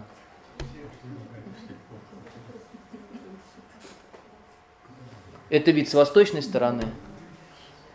Ну и вот с северного крыла вот это место, которое отмечает могилу Ермолова. Сама могила находится э, внутри. Там как получилось? Э, э, вообще Ермолов был похоронен вместе с отцом рядом с храмом. Э, но его дети решили, чтобы э, могилы находились внутри храма, поэтому они достроили фактически храм с северной и южной сторон, сделали такие крылья у него. И таким образом э, могильные участки, которые находились рядом с храмом, они были включены в состав э, нового здания. Вот сейчас покажу интерьер, да.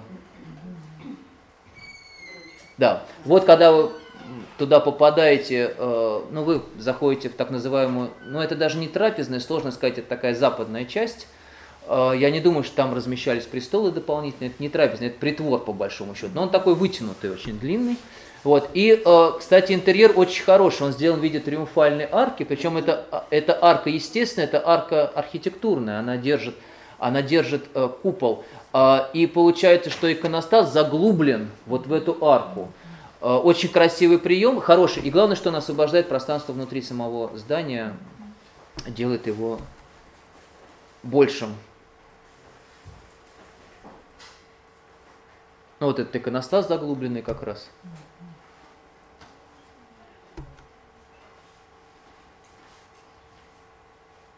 Некоторые памятники, э, которые э, стояли раньше на кладбище, сейчас попали в интерьер храма. Например, вот эта э, фигура Христа, да, она тоже раньше была над, над, над одним из захоронений, сейчас она находится внутри храма. Но в какой-то степени правильно, оно, она сохраняется лучше, конечно.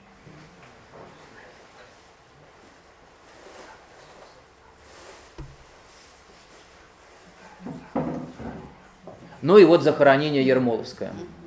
Вот эта пристройка, вот эта э, стена э, храма э, первоначальная, и вот пристройка, которую сделали дети Ермолу. Таким образом, могила, которая была рядом с храмом, оказалась в его интерьере.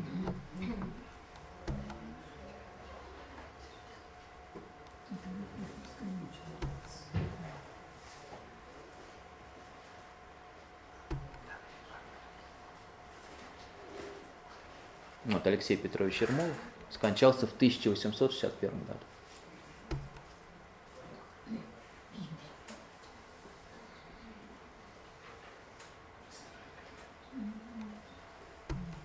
Ну, читать не будем, в общем, это э, да, мемориальная надпись историческая, которая была сделана в Орле.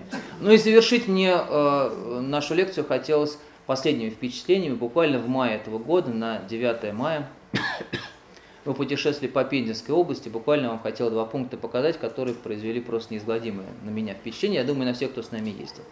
Давнишняя мечта была посетить усадьбу Зубриловка Пензенской области, хотя до революции это была Саратовская губерния, одна из самых великолепных усадеб черноземной России. Принадлежала она Голицынам.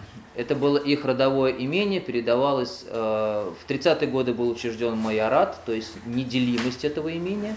И она в роду Сергея Федоровича Голицына, основателя, собственно, этой усадьбы, оставалась до э, 1917 года.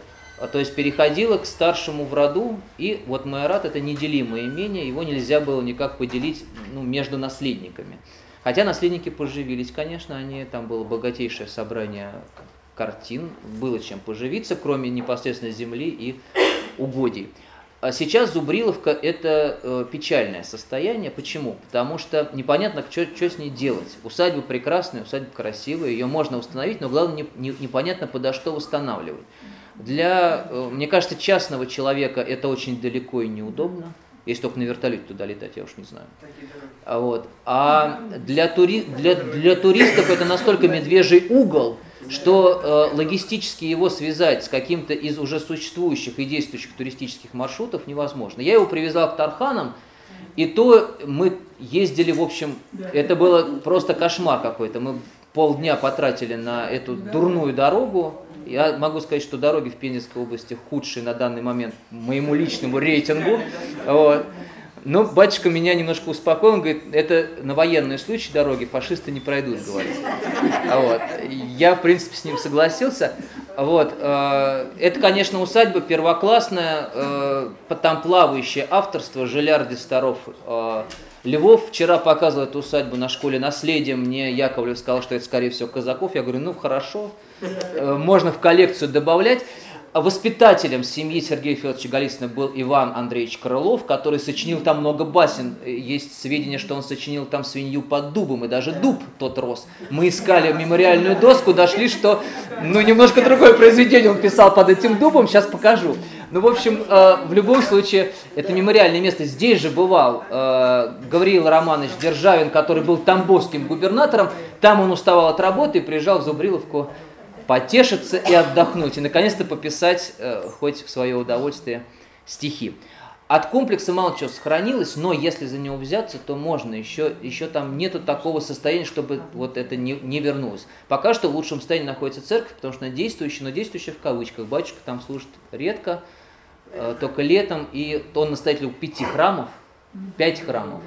Ему это все надо поднимать, а Зубриловку поднимать очень сложно. Это не только памятник федерального значения, Ладно с ним, с этим законодательством, но это просто старина, которая сохранилась и которую надо беречь. И вот он, слава богу, это э, бережет. Круглая в плане церковь, ротонда, э, с второй ротондой наверху, с еще маленькой ротондой, это э, такой замечательный у нее э, такой, как какая беседочка такая наверху. И вот попадая э, в интерьер храма, вы попадаете сначала в темное пространство трапезной. Вот здесь очень хорошо видно, вот это фотоаппарат, естественно, сфокусировался на светлом, все остальное дал темным, мы видим только арку. Вы попадаете в трапезную, где два предела по сторонам, это теплая отапливаемая часть храма, вы потом устремляетесь, конечно, куда? В основную часть, я хотел сказать четверик, в ротонду устремляетесь. И там видите вот эту замечательный э, иконостас в виде триумфальной арки, хотя это не совсем даже триумфальная арка.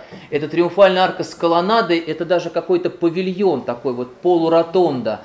Э, мне даже вот показалось, сейчас попробую ваше впечатление э, тоже понять. Это э, ро, ро, росписи трапезной части. Батюшка говорил, что они современные храмы. Я немножко сом, сомневаюсь в этом, но вполне возможно. Э, пределы иконостасов исторически сохранившиеся, очень такие стильные кл- кл- классические иконостасы. Один и второй. Ну и, конечно, сам храм. Вот он. Раскрашен храм под мрамор. Это раскрашено. Да, раскрашен под мрамор. Он, конечно, не мраморный. Представляете, сколько, да. А, ну, по -по покрашен под, под мрамор. А штукатурено и покрашен. Он, он даже не искусный мрамор, там же и своды, и, и ротонда, это все вот, вот такого цвета. Вот это очень интересно, очень интересно, об, обратите внимание, здесь очень мало икон. И вот когда вы попадаете в это пространство, это пространство такое, а, ну, оно не иконное, это какое-то не храмовое пространство, правильно, да? Вот представьте себе, вот уберите вот царские врата, э, иконы и, прости Господи, когда какую-нибудь статую Афины. Вполне, вполне античное впечатление. Это чистая такая античность, античная архитектура, такая проектная. Это очень интересно, потому что икона в русских храмах занимала особое место, и мы видим, что в эпоху э, классицизма секуляризации церковной, да, икона начинает в каких-то даже проектах уходить из э, храма и отдавать предпочтение архитектурным формам. Вот. Они могут воцерковляться, эти формы, конечно, но вот а, смотрите, какое пространство. Оно, соверш... оно даже не предполагает росписи. То есть оно, не... оно светлое такое, открытое пространство, мраморное. Вы попадаете в такую чистую античность, можно сказать. Это вот уникальный пример. Э, Есть, наверное, подобные. Я просто не готов сейчас делать параллели, но оно уникальное, безусловно. Давайте еще несколько фотографий покажу. Я вчера это показывал как раз на школе наследия, кто был. Но кто не был, еще раз посмотрит.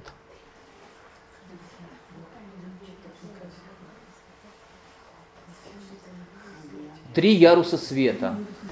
А, внизу окна а, прямоугольные, традиционные, круглые и еще прямоугольные. Очень светлое пространство. Особенно, когда вы вот попадаете вот в трапезную часть, она из-за росписи, наверное, темных, из-за плохого освещения, она такое темное пространство. Но это художественно очень правильный архитектурный прием. Вы попадаете из одного пространства в другое, и вот, вот там нельзя надышаться светом, его так много. Хочется вот э, смотреть и смотреть. Но я, конечно, увидел вот это вот. И сразу спросил, батюшка, а можно? Он сказал, можно, если не упадете. А, В общем, э, в ротонде есть лестница внутренняя. Ну, кто с нами ездил, да. Вот она.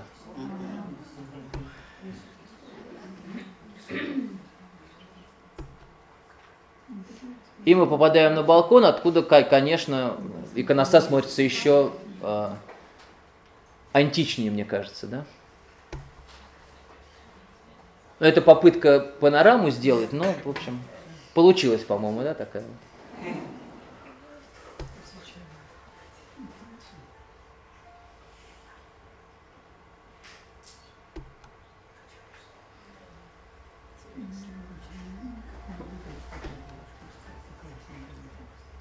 А потом мы пошли в усыпальницу. Э, Очень много захоронений. Мы, к э, сожалению, не смогли атриб- атрибутировать все захоронения, но нашли предположительно заказчика усадьбы Сергея Федоровича, его э, сына Федора Сергеевича, это следующий владелец усадьбы. А дальше уже стали путаться. Находили захоронения, фотографировали, я до сих пор не, не разобрал. Но, в общем, что-то можно, можно даже какой-то план э, сделать. Потому что, конечно, уникальный, э, пони- понимаете, это не только архитектура, это интерьер исторический и еще усыпальница. То есть вот это сочетание, что ли, э, экстерьера, интерьера и вот этой исторической значимости вот в церкви, оно, оно, оно и уникально. Туда именно из-за этого и нужно ехать.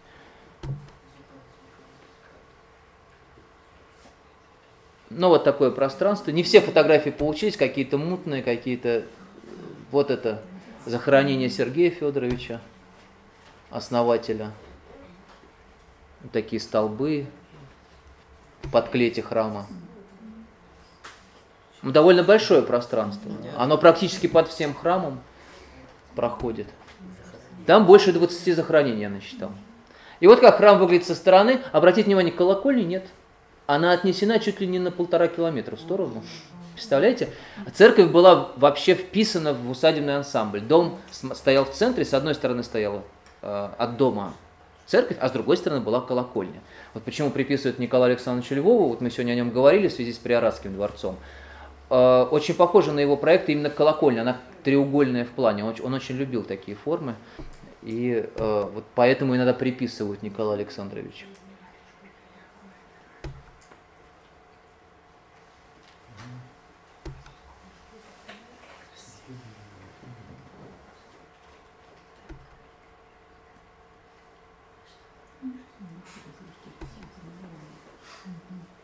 Это дом. Вы знаете, мы даже расстроились, что мы в мае приехали. Надо в апреле приезжать. Потому что зелень южная, чер- черноземная, она такая пышная. Вот мы еле продрались вокруг дома, чтобы хотя бы его посмотреть всех, со- со всех сторон. Просто не, не, не, не- непролазная зелень. Парк надо чистить. Парк хороший, он практически сохранился. Его только надо, к нему нужно руку приложить. Вот в таком состоянии дома потихонечку разрушается, но батюшка сказал, что Бабурин хотел вкладываться. Бабурин, да. Ну, что? Я не разбираюсь вообще. Я, я слышал фамилию, в общем, он хотел восстанавливать, но как-то вот э, не пошло. Он даже губернатора пригласил, губернатор не приехал, в общем, что-то не сложилось с этой усадьбой.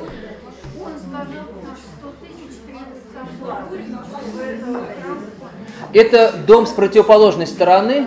Если э, в сторону дороги он смотрел своим портиком, то э, в парк он смотрел полуротондой. Там очень красивый овальный зал. Вот наши поднимаются там по лестнике. И мы нашли это место. Здесь Иван Андреевич Крылов, но обдумывал шуто-трагедию «Триумф». «Триумф». А я всем рассказываю, что он свинью по дубам написал. Но, кстати, остатки дуба там есть, ну, какого-то дерева. Так что мое предположение тоже, видимо, правильно. Еще одна постройка, тоже мемориальная. Э, супруга Сергея Федоровича, основателя усадьбы, после его смерти э, переехала полностью жить в небольшой деревянный домик рядом с храмом. Она там и умерла. И вот она похоронена внизу, в э, подклете вместе с своим супругом, но на месте вот этого деревянного домика, где она жила, ее сын Федор Сергеевич выстроил вот эту замечательную часовенку. Она была включена в ограду храма, вот, и она усеченная пирамида, она такая вот сужающаяся. Это сейчас ну, не очень видно, потому что памятник, к сожалению, разрушается, но э, это очень хорошая классическая архитектура, в общем, уровня высочайшего удивительно, Тарханы хорошие, мы Лермонтова так любим, но вы знаете, их так вылизывают, да. что просто, просто вот там все в таком цветущем состоянии. А и главное, это усадьба-то среднепоместная, она не богатая Лермонтовская усадьба. А здесь вот просто шикарная аристократическая усадьба, и на нее не хватает денег. Вот это, ну это, это вообще большая проблема вообще всех, всех наших мемориальных усадеб, потому что они принадлежали писателям-поэтам, которые не всегда были богатые, соответственно, это среднепоместная усадьба. Слава богу, что хоть под Москвой, Кусково, Останкино, Архангельская, да, вот еще эти комплексы сохраняются. Саша, а вы не знаете, район реставрируется ли сейчас? Он там, вы Все уже, вообще последние новости плохие были из райка, что уходит, уходит оттуда вот нынешний владелец, не тянут они. Соответственно, кто это, что это теперь будет, непонятно. Опять зависает в воздухе. Планы были все эти. Архнадзор рассказывал, что они там это продолжают. Продолжают, да? Ну, а, ну, я, видите, я, я, может быть, не в курсе. Я... говорили, что там встречались с владельцами. А, ну все-таки про... вообще, вообще какие-то плохие новости слышал. Но я не буду сейчас утверждать, я просто точно не знаю. Вот она колокольня, которая треугольная. Но и еще одно место, которое нам, мне ну, очень понравилось. Я вообще был до этого в Троице-Скановом монастыре, даже лазил по этим пещерам. Но вы знаете, я хотел бы завершить нашу лекцию красивым пейзажем. А пейзаж там совершенно удивительный. Вот в Сканово надо ехать. Это Троице-Сканов монастырь рядом с небольшим районным центром Пензенской области. Называется это районный центр Наровчат. И вот э, Троица Сканов монастырь это одно из самых э, интересных э, монастырских строений э, мордовских лесов, это вообще интереснейшая тема, ее бы, можно было бы объединить в тематику. В 18-19 веке у нас считается время упадка э, монастырей, а вот в Тамбовском крае мы видим, что монастыри просто расцветают, отстраиваются и создаются грандиозные барочные комплексы. Они, правда, уже в Екатерининское время создаются, но все равно они впечатляют. Это Саров, ну, который, к сожалению, сейчас не очень посещается. Это Санаксар, конечно, барочный комплекс. Это Троица Сканов монастырь, вот, который я сейчас вам покажу. Это э, Казанский монастырь в Тамбове, тоже барочный. Это не, не сохранившийся Иоанно-Притеческий э, монастырь под Тамбовом. Он еще Тригуляй называется. К сожалению, тоже не сохранившийся, но был грандиозный барочный комплекс. Мордовские монастыри. Вот это такая большая тема. И вот мы ее немножко приоткроем. Там есть часть древняя, пещерная. Пещерокопательство вообще было развито в этом крае. Вообще в Подонье было развито пещерокопательство. На Дону, на Хапре, на Северском Донце. А это Мокша река, это вроде как приток Оки. Но вот сюда тоже пещерокопатели добрались. Это было целое большое движение в 19 веке. Очень многие крестьяне – уходили копать пещеры именно из таких религиозных, так как мы сейчас сказали, религиозные мотивы. То есть, да, они жаждали подвижнической жизни и уходили э, в леса и в места удобные для строительства вот таких пещерных комплексов. И таких крестьян было очень много. В, одном только Донском регионе насчитывается, вот в одной Воронежской области насчитывается более 50 пещерных комплексов. А Они, правда, датируются по-разному, но считается, что они возникают, э, возникали в том числе и в XIX веке вот благодаря вот этим пещерокопателям. Здесь было пещерокопательство официальное, э, игуменное Троицы э, Сканового монастыря благословляли монахов на вот такой труд копать себе пещеры, в которых предположительно должны были быть устроены быть устроен некрополь конечно. Хотя там есть и кели, видимо, для отшельников, да, тоже могли использовать так, таким образом эти пещеры. И теперь, э, в 90-е годы, когда монастырь вернули епархии, он стал э, женским. А пещерная часть осталась. Ее сейчас тоже восстановили, так скажем. Работы продолжаются по очистке новых ходов пещерных. И там теперь мужской монастырь. То есть раньше это был единый монастырь, а теперь э, архитектурный комплекс принадлежит женскому монастырю, а пещерный комплекс принадлежит э, монастырю мужскому. Вот этот как раз гора, собственно, в которой пещеры э, находятся. Внизу деревянный храм Михаила Архангела, если я не ошибаюсь. Ну, по- по-моему, так. И вход в пещеры вот так вот оформленный. Ну, честно говоря, пещеры так настолько специальная тема, Ей надо специальные лекции посвящать, я поэтому не буду сейчас много распространяться. Да, а, а дело в том, что он очень похож на Белогорские пещеры, э, имеется Белогорский Воскресенский монастырь э, на, на Дону, где пещеры расположены в три яруса. Вот здесь тоже несколько ярусов, э, несколько этажей внутри горы. И там действительно спускаешься, но иногда очень по, по крутым таким склонам вниз. Я эту фотографию поставил, потому что там корни деревьев. Вот, наши предложили дернуть. Я сказал, ага, да, сейчас. Да, сейчас, сейчас. А есть даже изображение, вот, изображение креста, например, да, вот.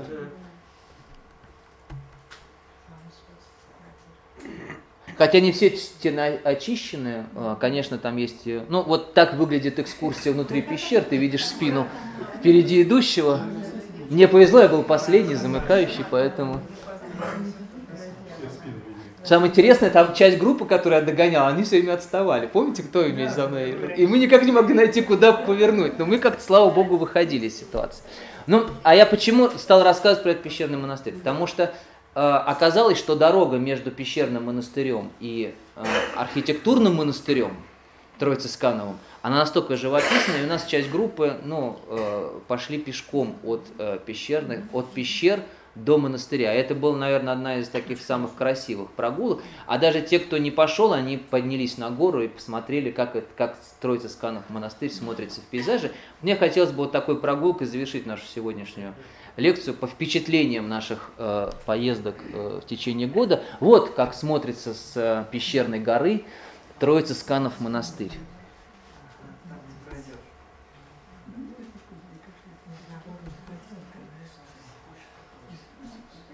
Вот это открытие, потому что ну, все, что показывал до этого, все-таки реставрации, они более-менее понятны, да, они, о них можно прочитать. А вот это, когда открываешь новый пейзаж, ты э, сразу ощущаешь, э, что ли, не только архитектуру этого края, но и природу, ландшафт. И вот эта прогулка, она была, наверное, самая красивая из наших, наверное, последних вот таких выездов.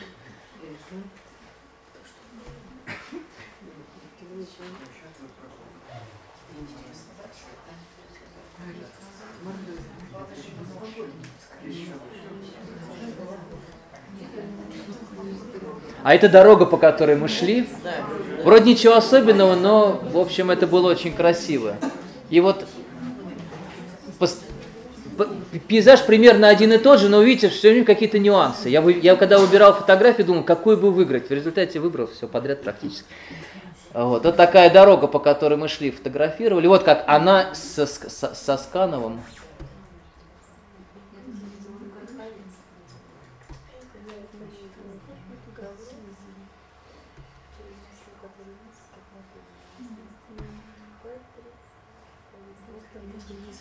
Ну, аж автобус стоит, ждет нас.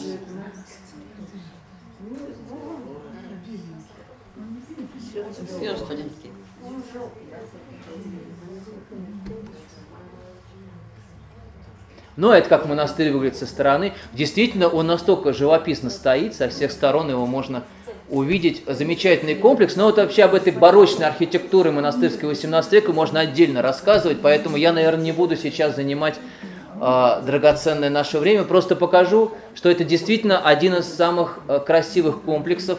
С разных сторон он смотрится по-разному. Где-то колокольня э, вперед стоит, а где-то вот мы даже отъехали немножко в сторону к Святому Источнику, сделали такую вот а, а, остановку, чтобы можно было издалека сфотографировать ансамбль.